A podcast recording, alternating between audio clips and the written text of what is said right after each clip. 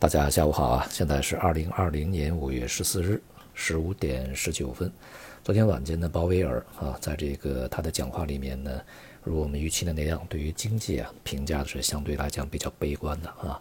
而且呢是坚决的拒绝了负利率。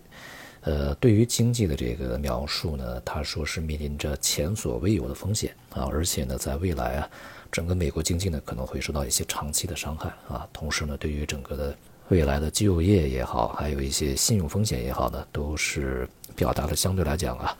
比较忧虑的态度啊。他的这种措辞呢，比我们想象的似乎还要更加悲观一些。同时，在负利率这个问题上呢，他非常明确地提出来啊，现在美联储的所有人，而且他非常强调，我们很少这样说啊，就是所有成员呢都不赞成啊这个负利率，而且呢，目前不是他们要考虑的事情啊，可以去研究，但是呢，不去采取这样的一些行动。对于美联储而言呢，未来啊，他们更愿意采取的这个办法是购债啊，买入大量的债券。也就是 Q 一啊，负利率呢会带来很多问题。这里面呢，除了会将这个金融市场啊进行扭曲以外啊，同时呢也可能会对整个的这个信用体系啊，包括整个金融体系的运行呢带来一个长期负面影响啊。而且呢，在过程中啊，有一些法律问题恐怕还得去突破，即便是美联储想要这么做啊。目前呢，似乎也难以成型啊。当然，这个特朗普呢是对此相当不满意，他是希望有负利率嘛，这样的话对他的这个政府融资，呃，是很有好处的啊。对于这个像央行啊，它的角色以及它呃在过程中，呃刺激经济也好，稳定经济也好，采取的一些办法，呃，有很多的地方呢。不管是美国还是其他国家啊，经济体都面临着法律方面的相关问题啊。比如说这次这个德国，它的法院呢就裁定，欧洲央行啊，它这个购债呢似乎是要进一步说明白啊，似乎没有什么太多的依据，而且呢是要叫德国政府呢对欧洲央行这样一些举动啊去提出挑战的。这些举动呢，其实都意味着在全球范围内啊，各大经济体的央行呢在货币政策上面不会走得太远。啊，他们也是在类似摸着石头过河吧？啊，这个步子呢迈的已经够大啊，如果是再往前，这个迈更大的步子呢，他们也会有一些顾虑的啊。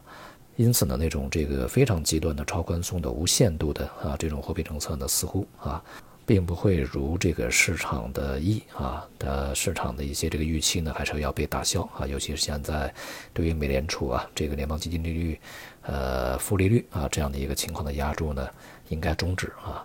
呃，我们昨天说啊，这个只要鲍威尔这样去讲话，呃，一个是对经济呢相对来讲比较谨慎悲观，那么另外呢拒绝负利率啊，对于市场而言呢，它一定是一个负面的影响啊。因此呢，昨天呢欧美股市也是全面的下挫，今天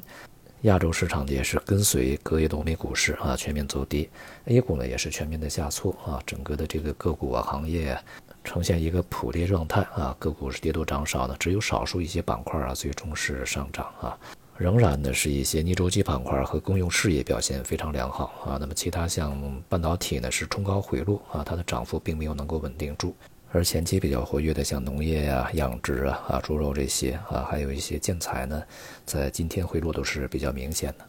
从整个市场的情况来看呢，这个成交是略有放大啊，但是也还是相对比较低迷吧。市场的反弹动能呢，基本上已经是被耗尽啊。那么现在呢，整个全球的股市节奏呢，大体啊就走入到一个相对吻合的状态，尤其是在近几个交易日啊，在本周以来，整体啊是呈现一个震荡下跌啊这么一个状态。那么也就意味着呢，整个它在恐慌之后的反弹呢。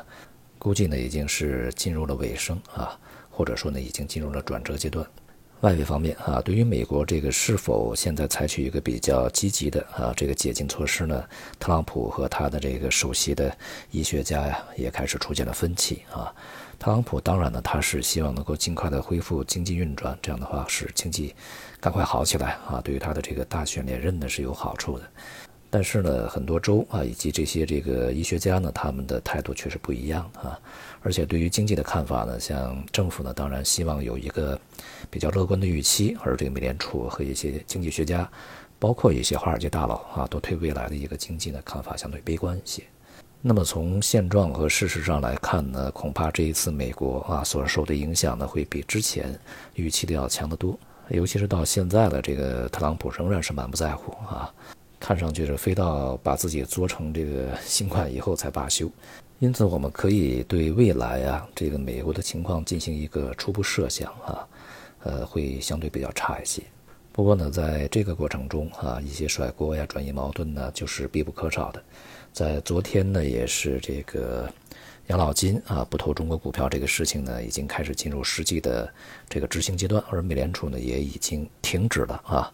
对于相关的一些账户的这个转账啊、汇化呀啊这些呢都已经停止。虽然说目前呢，对于这个中国市场也好、资本也好啊，它的流入啊、稳定性啊、资产价格还没有什么实质的一个影响，但是它代表着一个方向。这个方向呢，甚至比这个动作本身啊还要更加重要一些。而从长远来说呢，与美国啊相关的一些这个基金呢，它的规模还是非常大的啊，尤其是在这个国际上到处可以投资跨境的这些事情呢，都不得不查啊。啊，大宗商品呢继续是处在一个非常沉闷的焦灼状态啊，这个涨跌互现，整体呢还是比较弱。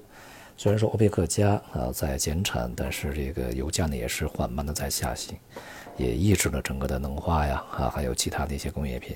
今天这个走势呢，呃，比较积极的只有在黑色里面的部分板块，煤炭啊，其他呢也都是相对弱一些。农产品呢尤其更弱啊。近段时间呢，由于我们加大了对于这个美国一些农产品的进口，所以说啊，对于某些吧，它这个品种的供应压力呢就没有那么的强。再加上现在的需求啊，相对来讲比较弱一些，所以说农产品在近期呢。整体的这个弱势啊，加上工业品也是一样的，还难以在短期内啊、短时间之内呢就立刻的去改观。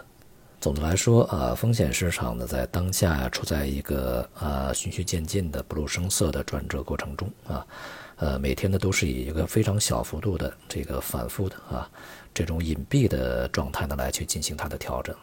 尤其呢，像欧美市场呢，更是如此。在这段时间啊，其实我们间货可以看到它零星的一些上涨啊、下跌，但是幅度都不大啊。但是呢，整体这个重心是往下移的。即便是有百分之二、百分之三点几的波动啊，从呃它的这个前边的动辄百分之十以上啊，这种波动来看呢，已经是不足为奇啊，这已经是小波动了。但是方向的转折呢，相对啊，在这段时间是比较明显的。总之呢，疫情的影响再叠加一个经济周期的影响，这一次的事情呢，第一个不是小事儿啊，第二个呢不是一个非常短的时间呢就会过去的事情。现在恐怕已经很少再有人谈什么报复性反弹啊，什么微型反弹，那立刻就会复苏啊，和2008年和这个1930年啊这种金融危机和大萧条完全不同啊，要好得多。